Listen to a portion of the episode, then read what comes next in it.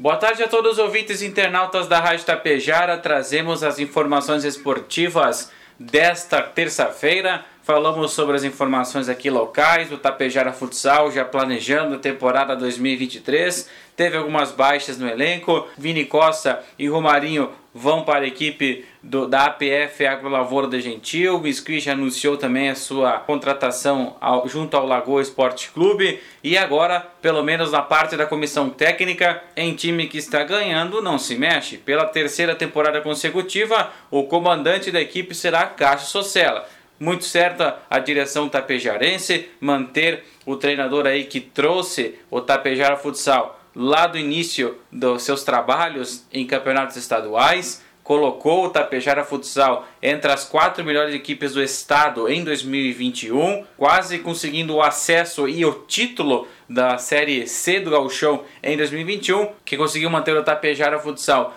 na Série B de 2022 e por detalhes não conseguiam acesso para a elite da Liga Gaúcha de Futsal. Portanto, é acertada essa, essa, renovação de contrato com o Cássio Sela, possivelmente agora, próximas semanas e meses, a equipe diretiva vai ao mercado, vai buscar atletas aí para repor, repor as saídas aí de três nomes importantes que foram na temporada passada e com certeza montar uma equipe qualificada que busque novamente manter-se na Série B no primeiro momento e depois avançando as fases buscar o tão sonhado acesso à Série A do Gauchão de Futsal. E hoje à noite teremos mais uma edição do programa Resenha Esportiva a partir das 8 e 10 da noite no FM 101,5 e pelas lives do nosso Facebook e do YouTube. Você, torcedor amigo ouvinte e internauta, está convidado a nos acompanhar.